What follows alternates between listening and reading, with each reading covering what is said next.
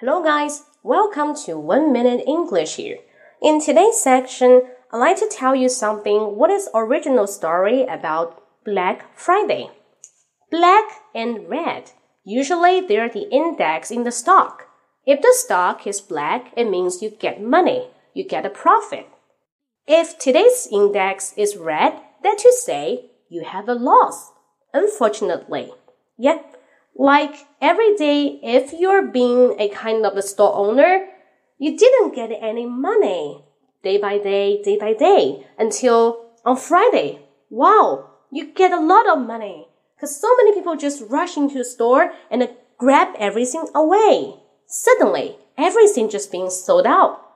To think about it, every day you just get no money, but today you get a lot. This money can cover a year's job. That you say you get a profit. You're the beneficial one. Then the index will turning into black. So Black Friday we just use to describe American shopping day.